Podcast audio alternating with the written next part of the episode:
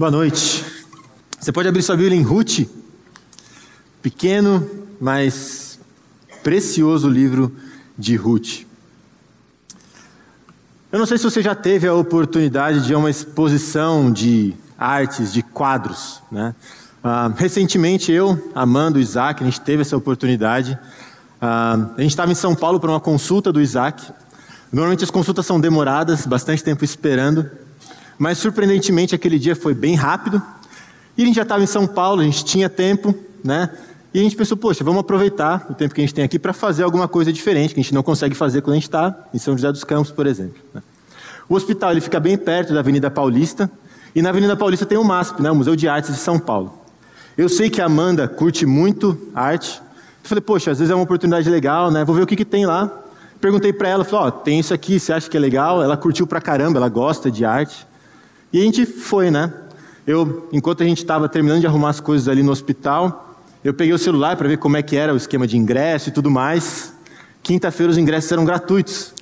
Eu falei assim, nossa, mesmo que a exposição seja ruim, pelo menos a experiência vale, né? E aí eu comecei a olhar o que estava em exposição. Tinha Tarsila do Amaral, Rembrandt, Renoir, Monet. E tinha o preferido da Amanda, que é o Van Gogh. Eu não falei para ela essa parte, eu só falei que a gente estava indo para lá. Falei, ah, vou fazer uma surpresa, acho que ela vai gostar e tal. E a gente foi, foi andando, era bem perto mesmo. E a gente chegou lá, tal, entramos no MASP e tudo. A princípio nada muito diferente, era uma sala grande como essa, tinha vários quadros e da frente para o final era em linha histórica, digamos assim, os mais contemporâneos para cá, os mais antigos para lá. E os primeiros a gente olha assim, nossa, é diferente e tal, né? não conhecemos e tudo. Eu, na verdade, não conheço nenhum. Né? E a gente foi andando, foi andando, foi andando. Aí ela começou a reconhecer alguns. Ela já começou a ficar super empolgada, ela falou assim, nossa, ela estudou um pouco disso na faculdade, então ela começou a falar algumas coisas que eu não entendia nada, e falou assim, nossa, que legal, ela está animada pelo menos e tudo, né? Aí num determinado momento ela viu o quadro do Van Gogh. Por alguns segundos ela ficou assim, paralisada, e aí depois ela não parava de falar. Ela chegou perto do quadro, e às vezes era bem perto assim, que eu achava que ela ia entrar dentro do quadro. E aí ela saía um pouquinho e ela falava assim: Nossa, é muito legal. E ela começou a explicar uma porção de coisas que, de novo, eu também faço a menor ideia do que ela estava falando. Mas foi muito, muito legal. Foi muito legal, foi uma experiência muito legal. O livro de Ruth, ele pinta para a gente um quadro. Um quadro de esperança e redenção em dias escuros. O tom de início ele é bem pesado, os dias eram realmente escuros. Os traços mais escuros do pincel, eles estavam lá. Aos poucos a gente vê vislumbres da graça de Deus, a boa mão de Deus, cuidando do seu povo. Os traços mais leves, mais alegres de um quadro também estão lá. A história de Noemi, de Ruth, Elimeleque, a nossa história, tem traços escuros e claros. É importante conseguir olhar e entender os detalhes de um quadro, tinha vezes, de novo, né, que eu achava que a Amanda ela ia mergulhar dentro do quadro para ver os detalhes. E é legal você olhar os detalhes. Mas os detalhes eles só fazem sentido quando você dá um passo para trás e olha o quadro como um todo. Os detalhes eles são importantes, eles constroem a imagem completa, mas os detalhes só fazem sentido quando nós olhamos para o todo. E Noemi, a princípio, ela só conseguia olhar para os traços escuros do quadro que Deus estava pintando da vida dela. Ela se esqueceu de quem era o pintor. Ela não queria dar um passo atrás para ver o quadro como um todo, ainda que não completo. Existe um risco grande de focarmos muito em traços escuros. Parece que o quadro inteiro é um borrão preto e a esperança ela simplesmente vai embora. Ruth, por outro lado, ela parecia ter uma visão do todo. E mais importante, ela parecia ter uma visão clara de quem era o pintor do quadro dela. Talvez ela até tivesse menos informações do que Noemi sobre quem era esse pintor. Mas ela não perdia a visão do todo. Isso a levou a tomar boas decisões fundamentadas numa esperança real e firme. E o que a gente vai ver juntos hoje em Ruth capítulo 1 é que focar em circunstâncias irá nos levar ao desespero e a más decisões. Mas focar no Senhor nos conduzirá à fidelidade, ainda que os dias sejam escuros. Então, a gente vai ler Ruth capítulo 1. Com isso em mente. Ruth capítulo 1. Nos dias em que os juízes julgavam, houve fome na terra de Israel. E um homem de Belém de Judá foi morar por algum tempo na terra de Moabe, com a sua mulher e os seus dois filhos. Este homem se chamava Elimeleque, e sua mulher se chamava Noemi. Os filhos se chamavam Malom e Quilion. Eram efrateus de Belém de Judá. Foram à terra de Moabe e ficaram ali. Algum tempo depois, Elimeleque, o marido de Noemi, morreu. E ela ficou sozinha com os dois filhos. Estes casaram com mulheres moabitas. O nome de uma delas era Orfa e o nome da outra era Ruth. E ficaram ali quase dez anos. Depois morreram também Malom e Quilion, os dois filhos de Noemi. E assim ela ficou sozinha, sem os dois filhos e sem o marido. Então Noemi voltou da terra de Moabe com as suas noras, porque ainda em Moabe ouviu que o Senhor havia se lembrado do seu povo, dando-lhe alimento. Assim ela saiu do lugar onde havia morado, e as duas noras estavam com ela. Enquanto caminhava, voltando para a terra de Judá, Noemi disse às suas noras: Vão agora e voltem, cada uma para a casa de sua mãe. E que o Senhor seja bondoso com vocês, assim como vocês foram bondosas com os que morreram e comigo. O Senhor faça com que vocês sejam felizes, cada uma na casa do seu novo marido. E deu um beijo em cada uma delas. Elas, porém, começaram a chorar alto e lhe disseram: Não, nós iremos com a senhora para junto do seu povo. Mas Noemi disse: Voltem, minhas filhas, por que vocês iriam comigo? Vocês acham que eu ainda tenho filhos em meu ventre para que casem com vocês? Voltem, minhas filhas. Vão embora, porque sou velha demais para ter marido. E ainda que eu dissesse, tenho esperança, ou ainda que casasse essa noite e tivesse filhos, será que vocês iriam esperar até que eles viessem a crescer? Ficariam tanto tempo sem casar? Não, minhas filhas. A minha amargura é maior do que a de vocês, porque o Senhor descarregou a sua mão sobre mim. Então de novo choraram em alta voz. Orfa, com um beijo, se despediu de sua sogra Porém, Ruth se apegou a ela. Então Noemi disse: Veja, a sua cunhada voltou para o seu povo e para os seus deuses. Vá você também com ela. Porém, Ruth respondeu: Não insista para que eu a deixe, nem me obrigue a não segui-la. Porque aonde quer que você for, irei eu. E onde quer que pousar, ali pousarei eu. O seu povo é o meu povo, e o seu Deus é o meu Deus. Onde quer que você morrer, morrerei eu, e aí serei sepultada que o Senhor me castigue, se outra coisa que não a morte me separar de você. Quando Noemi viu, quando Noemi viu que Ruth estava mesmo decidida a acompanhá-la, deixou de insistir com ela. Então ambas se foram até que chegaram a Belém. E aconteceu que ao chegarem ali, toda a cidade se comoveu por causa delas. E as mulheres perguntavam: Essa não é Noemi? Porém ela lhes dizia: Não me chamem de Noemi, mas de Mara, porque o Todo-Poderoso me deu muita amargura. Quando saí daqui eu era plena, mas o Senhor me fez voltar vazia. Por que então querem me chamar de Noemi? Se o Senhor deu testemunho contra mim e o Todo-Poderoso me afligiu?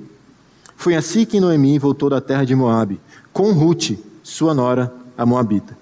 E chegaram a Belém no começo da colheita da cevada. Vamos orar? Senhor Deus, muito obrigado, Pai, pela tua palavra. Nós te agradecemos pela oportunidade que a gente tem de estar juntos hoje aqui para ouvir a tua palavra. E a minha oração, Deus, é que, de fato, o que seja pregado aqui hoje seja apenas a tua palavra.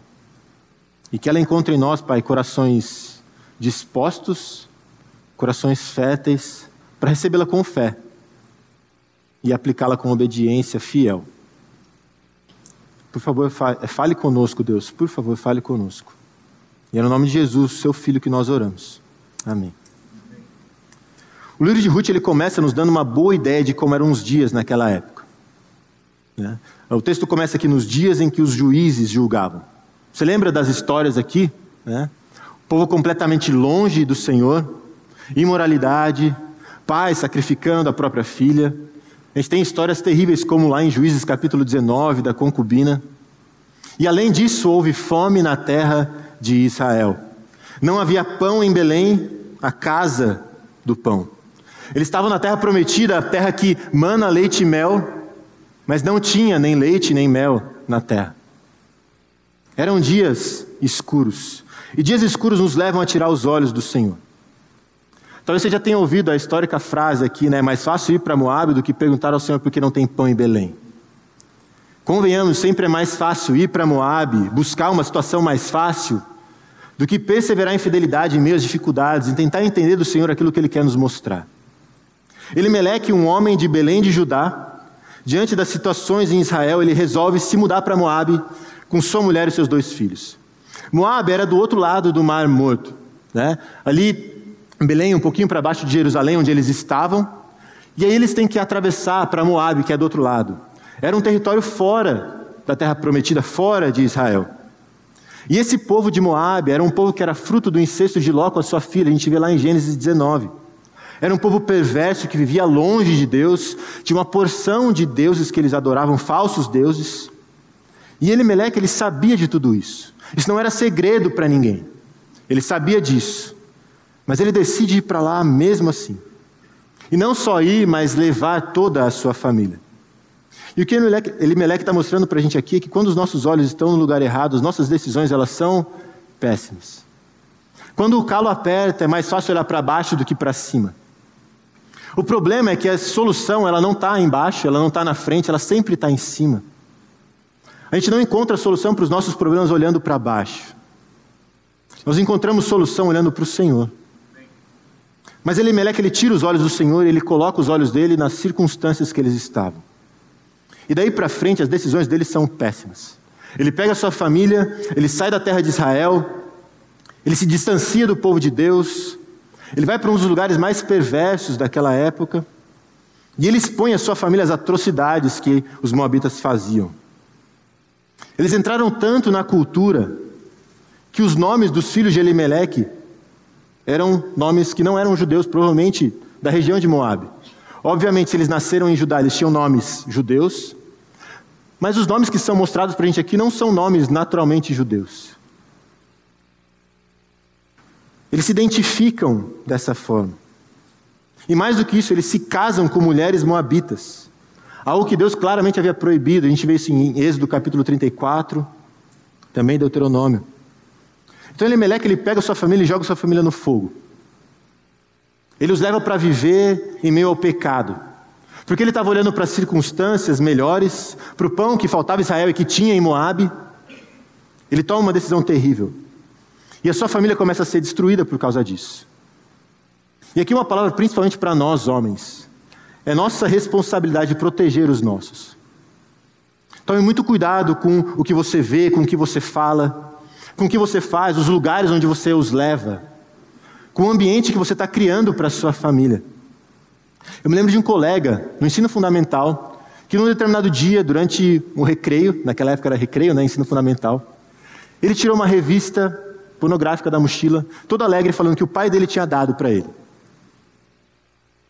Essa situação ela é um pouco extrema, ela foi intencional, mas eu já ouvi alguns casos de filhos que encontraram no computador ou no celular do pai coisas indevidas que eles não deveriam ver.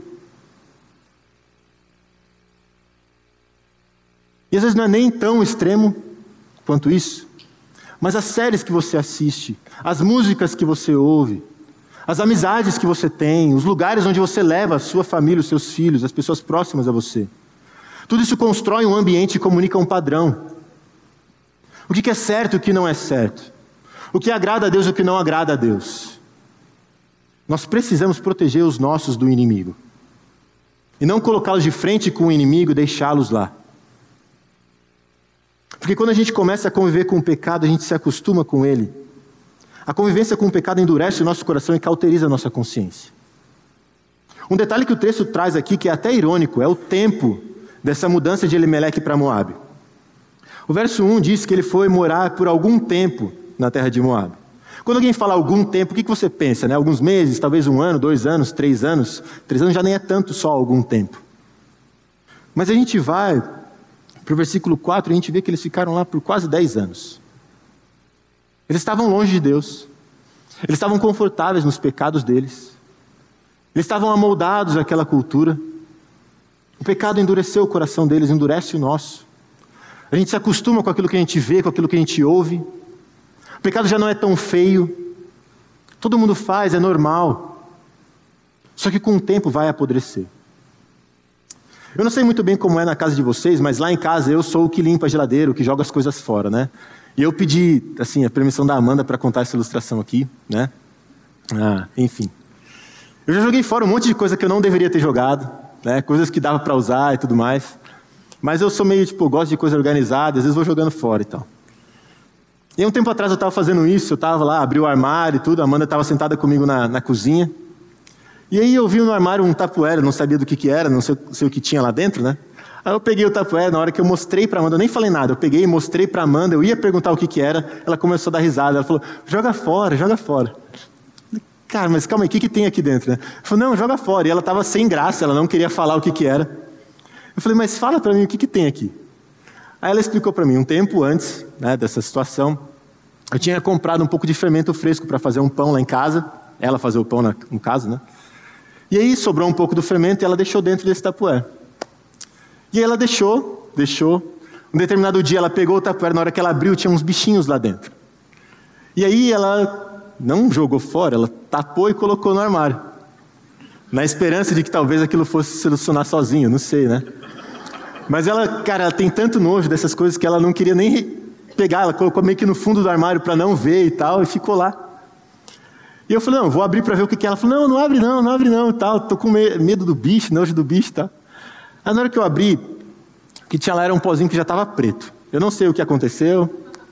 Enfim, era só um pozinho preto. Obviamente foi o pó com tapuér para o lixo, né? Eu nunca vou usar aquele negócio. Mas qual é o ponto aqui? É isso que o tempo faz quando o assunto é pecado. Apodrece, às vezes a ponto de ter que jogar tudo fora. Pessoal, o tempo não resolve o pecado, o tempo ele intensifica as consequências do pecado. O tempo só traz consequências maiores, cada vez maiores. Então o que a gente vê é que a convivência com o pecado nos faz tomar decisões péssimas, e decisões péssimas têm consequências terríveis. Depois de um tempo em Moab, Elimeleque morreu. E aí depois de um tempo, seus dois filhos também morreram.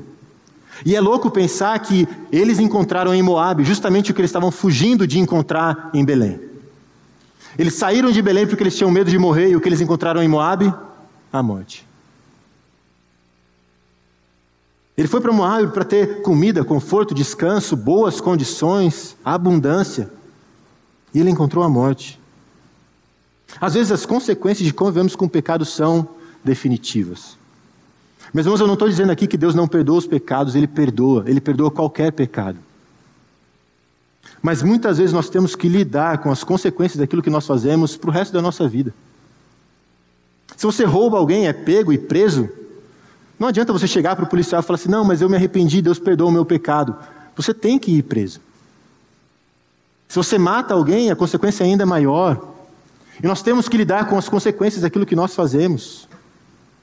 Você, talvez adolescente jovem, que não quis estudar quando seus pais falaram para você estudar, Talvez tenha que lidar com oportunidades não tão boas de emprego quando você for mais velho. Até você correr atrás e tentar entrar de alguma forma no mercado de trabalho.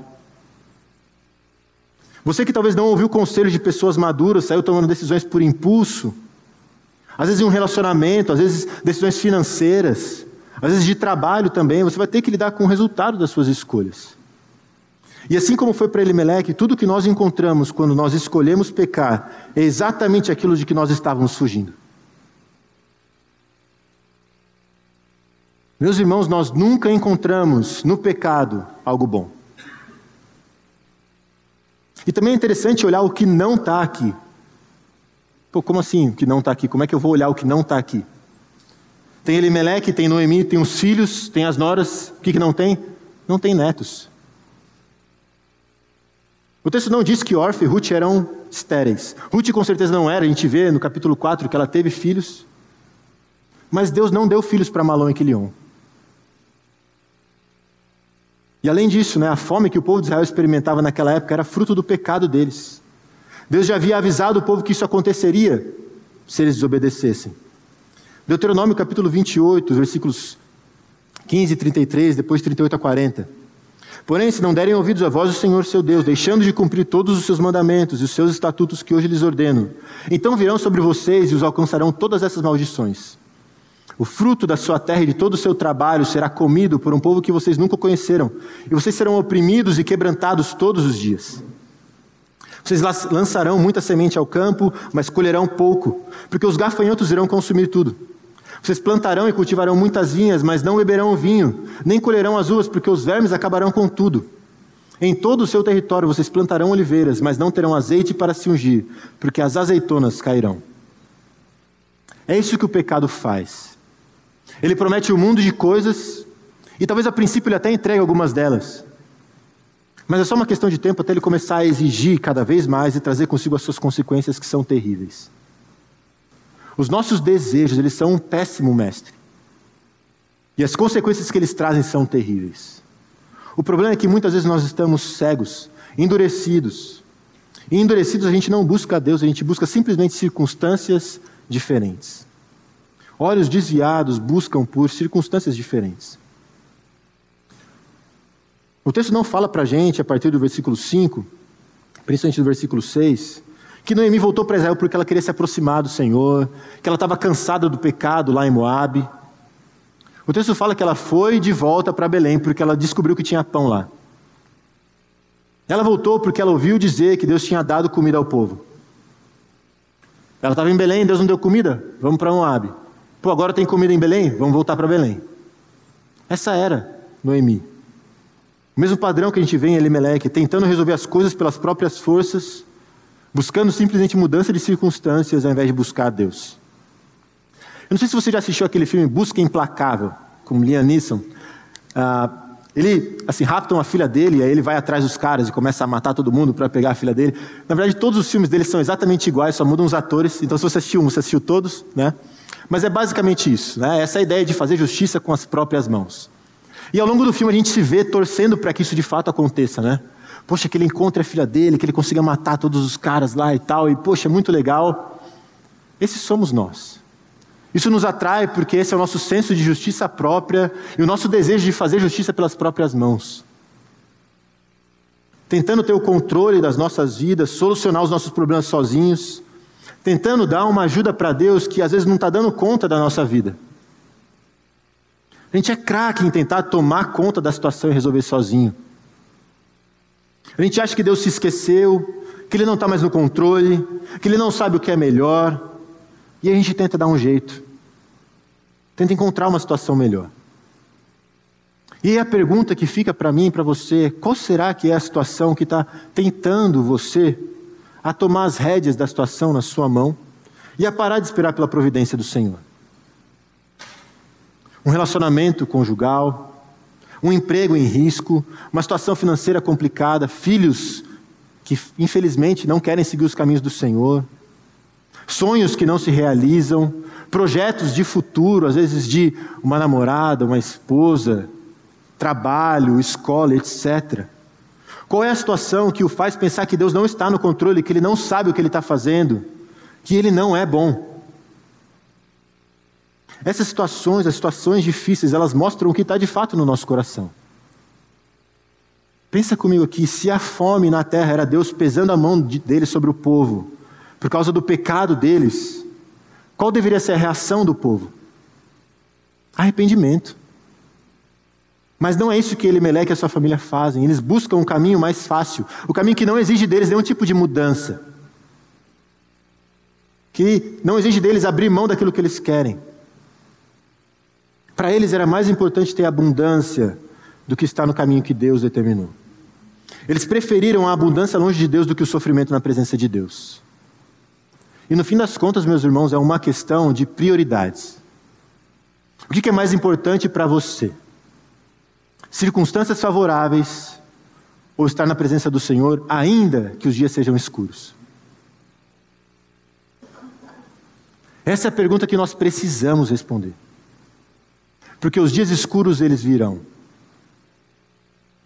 Talvez para você seja agora.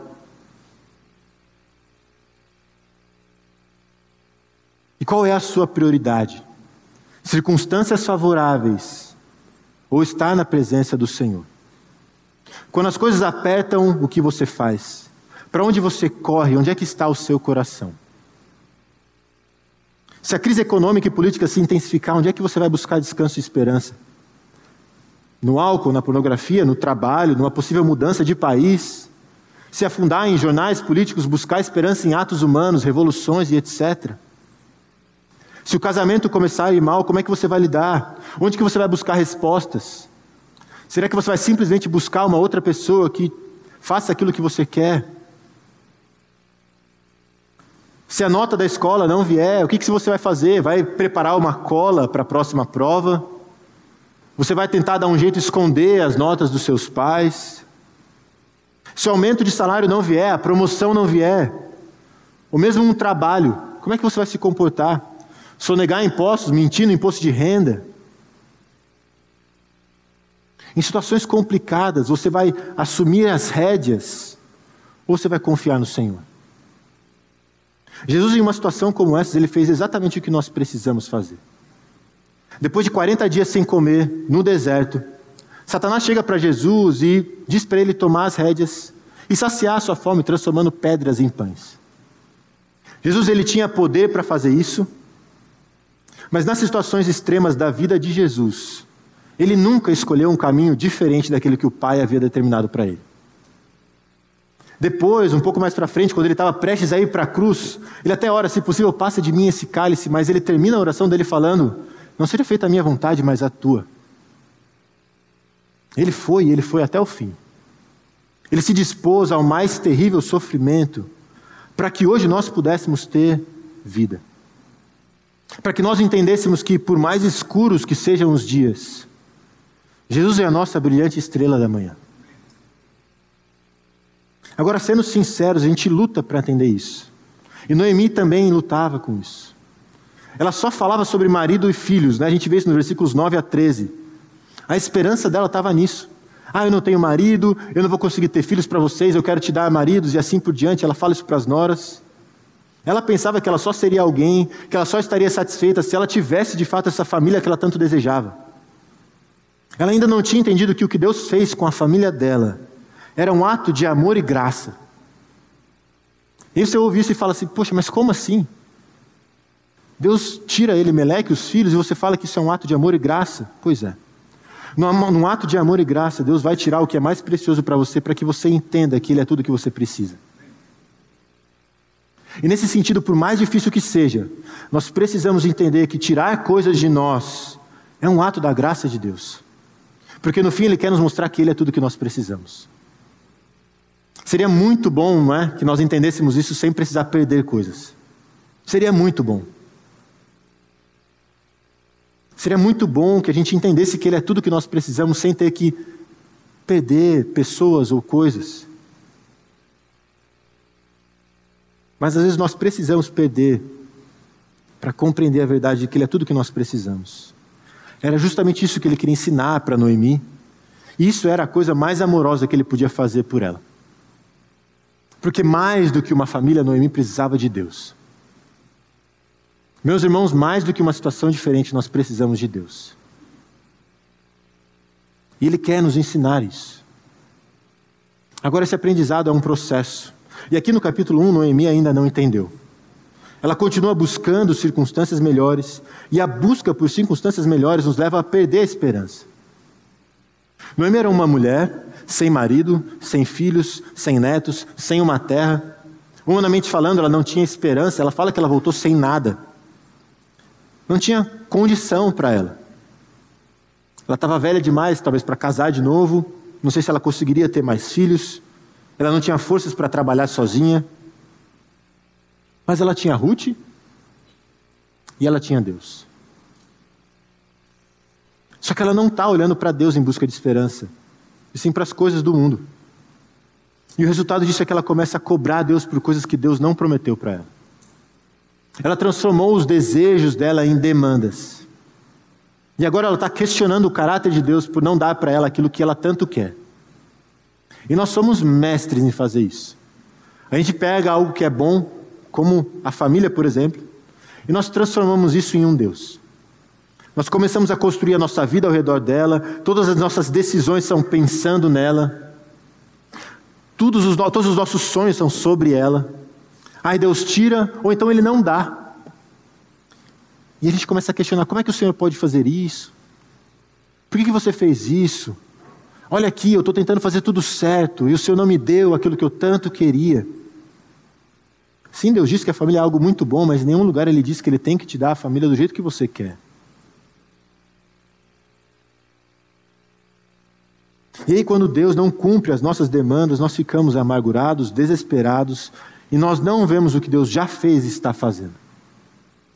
É muito fácil permitir que a amargura e a desesperança tomem conta do nosso coração quando Deus não nos dá o que nós queremos. Noemi até entende que é Deus quem fez tudo o que aconteceu lá com ela. Só que ela não entende como aquilo pode ser um ato da graça e do amor de Deus. Ela entende a soberania de Deus, mas ela não entende o amor de Deus. E por isso ela diz lá no versículo 21: Quando eu saí daqui eu era plena, mas o Senhor me fez voltar vazia. Não me chame mais Noemi, agradável, mas me chamem Mara, amarga. E eu fico pensando nisso, né? Na situação. Noemi provavelmente falou isso com Ruth do lado dela. E eu disse, poxa, Noemi, mas voltou vazia, olha a Ruth do seu lado. Ela tinha acabado de fazer uma declaração de fidelidade das mais belas que a gente vê nas Escrituras. E Noemi simplesmente ignora Ruth, como se ela não existisse. Ela não consegue enxergar a bondade de Deus do lado dela, personificada em Ruth. E olha o último versículo, versículo 22. Chegaram a Belém no começo da colheita da cevada.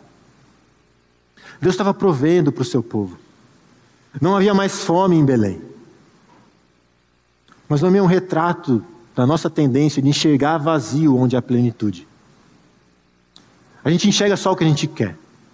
Noemi queria casamento, uma família, ela não tinha mais. Ela queria filhos, ela não tinha mais. Ela podia ter todo o resto, mas porque ela não tinha o que ela queria, ela achava que ela não tinha nada. Quando nós estamos olhando para o lugar errado, nós iremos, no melhor dos casos, nos desapontar com Deus e, no pior dos casos, nos desesperar e abandonar Deus. Mas a verdade é que o nosso vazio, ele não vem das circunstâncias adversas, mas da nossa falta de percepção de que Deus está sempre lá. Por mais difíceis que as circunstâncias sejam. Tire os olhos das circunstâncias. Põe os olhos em Deus. Entenda quem Ele é, entenda o que Ele fez por nós em Cristo, o que Ele fez por você em Cristo. O próprio Deus ele veio a nós, ele se relaciona conosco. Nós nunca estaremos vazios se nós tivermos a Cristo. Agora, mesmo com uma perspectiva ainda errada sobre a situação, mesmo com os olhos no lugar errado, Noemi pelo menos chega ao lugar certo. Ela está de volta com o povo de Deus. E é ali que Deus vai curá-la, que Deus vai redimi-la, que Deus vai restaurá-la. É comum ver pessoas que se afastam do povo de Deus quando as coisas começam a apertar. E devia ser justamente o contrário. Quando aperta é que a gente não pode ficar longe. Quando está difícil é que a gente precisa ainda mais uns dos outros. Quando os dias são escuros é que nós precisamos de pessoas ao nosso lado que vão nos apontar para o alto. Nunca foi a ideia do Senhor que pessoas sofressem sozinhas. Nós sofremos juntos, nós choramos juntos, nós nos alegramos juntos, nós aprendemos juntos. E aqui um testemunho muito breve mesmo.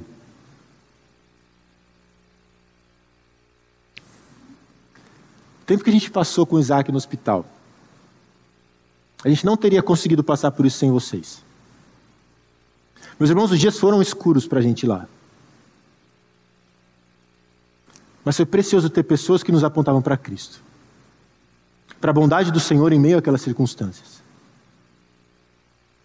Busca Deus junto do povo de Deus. Mas por enquanto Noemi ela não enxerga essas coisas. Ela está olhando para dentro, para os seus desejos, para os seus planos. E a única coisa que pode mudar isso é o amor leal de Deus. O amor leal do Senhor nos faz olhar para Ele. Uma das palavras mais importantes nesse livro de Ruth, e na verdade é uma palavra que é importante em todo o Antigo Testamento. Essa que no verso 8 está escrita aqui como bondade na minha versão, ou benevolência, ou fidelidade, lealdade na sua versão. Essa palavra é a palavra que descreve o amor leal e incondicional de Deus pelo seu povo. É um amor que serve, um amor que transforma. Martinho Lutero ele diz o seguinte: Deus não nos ama porque ele vê algo amável em nós. Pelo contrário, é o amor de Deus por nós que nos torna amáveis a Ele. É o amor de Deus por nós que vai aos poucos nos transformando naquilo que nós devemos ser. E aqui na vida de Ruth a gente vê a graça e o amor de Deus claramente. Deus derrama sua bondade sobre ela e nós vemos em Ruth uma mulher transformada, capaz agora de demonstrar essa mesma bondade que ela recebeu do Senhor para Noemi, que a ignorava, que não queria ela por perto, mas ela demonstra essa bondade.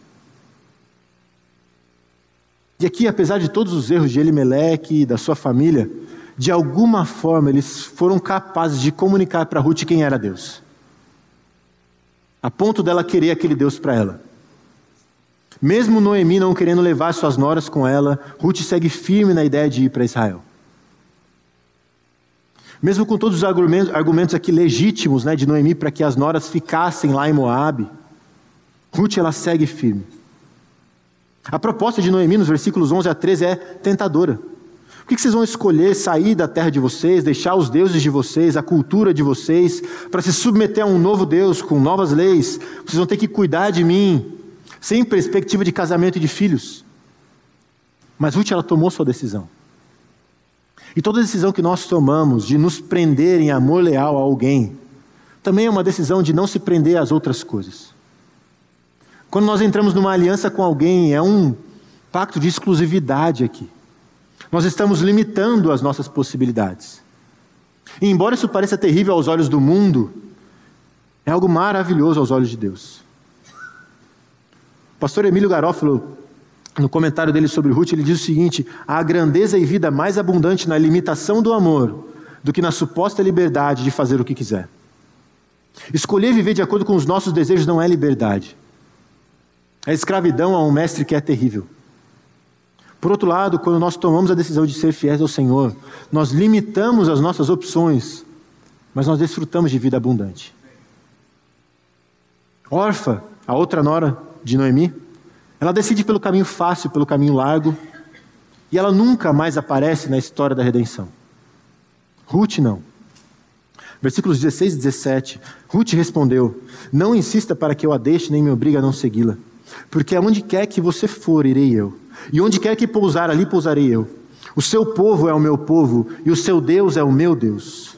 Onde quer que você morrer, morrerei eu, e aí serei sepultada. Que o Senhor me castigue, se outra coisa que não seja a morte me separar de você. Meus irmãos, quando Ruth decide ir com Noemi aqui, não é simplesmente uma mudança de endereço, de CEP, é uma declaração de fidelidade a um novo Deus. Ela está abandonando a vida dela, todos os falsos deuses que ela tinha em Moab, para servir ao único Deus verdadeiro. Ela estava se prendendo a esse Deus, porque ela entendia que vida verdadeira e abundante não está em ter muitas opções, mas em abraçar o único Deus verdadeiro. Vida verdadeira não é ficar em Moab e se casar. Vida verdadeira é prender-se ao Senhor.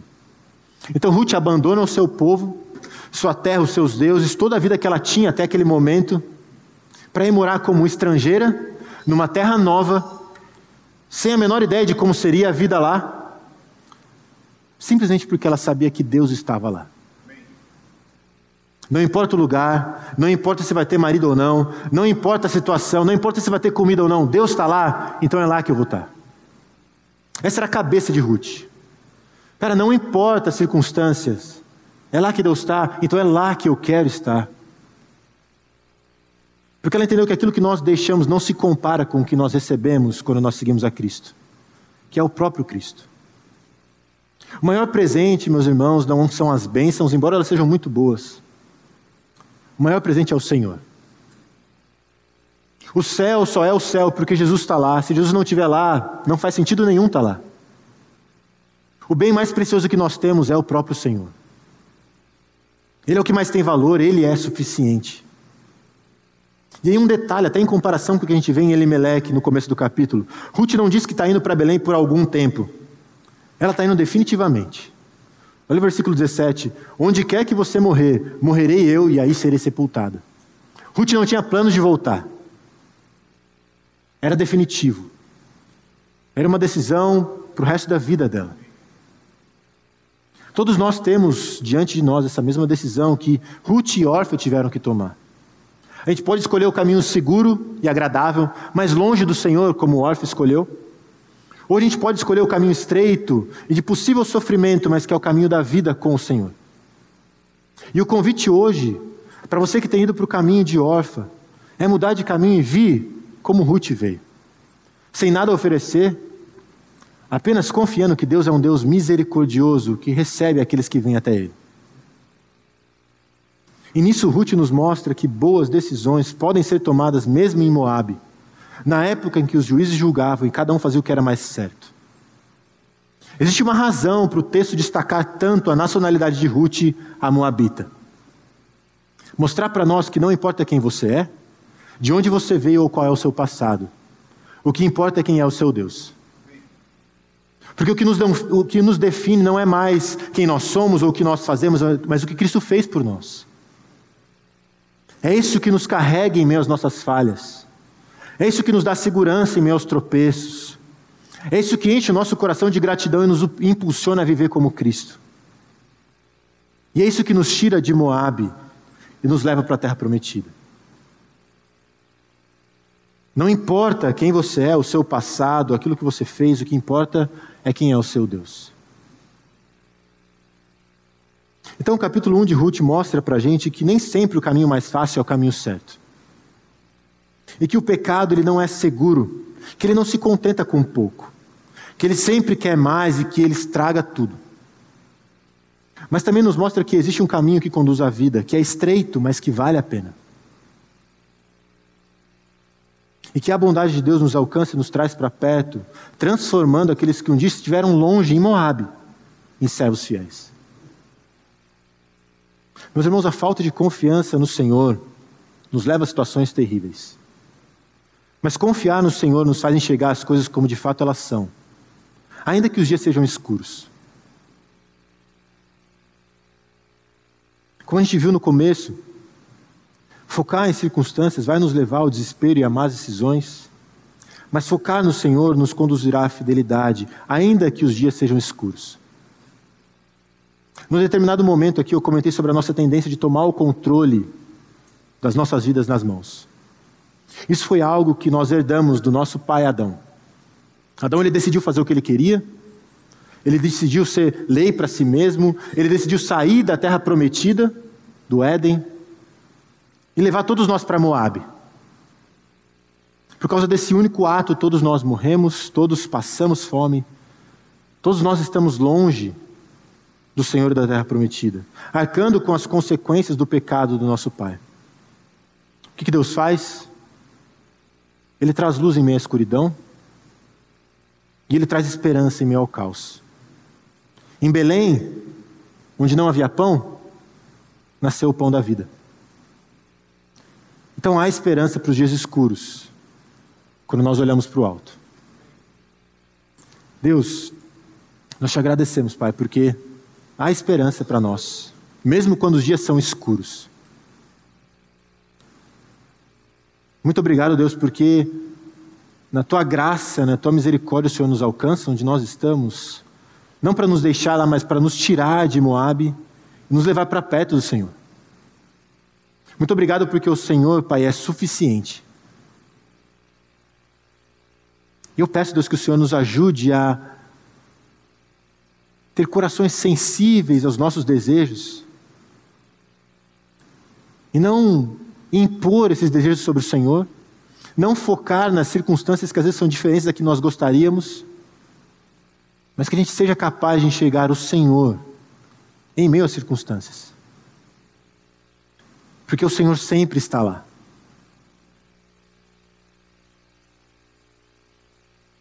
Muito obrigado, Deus, pela tua bondade pelo teu amor leal.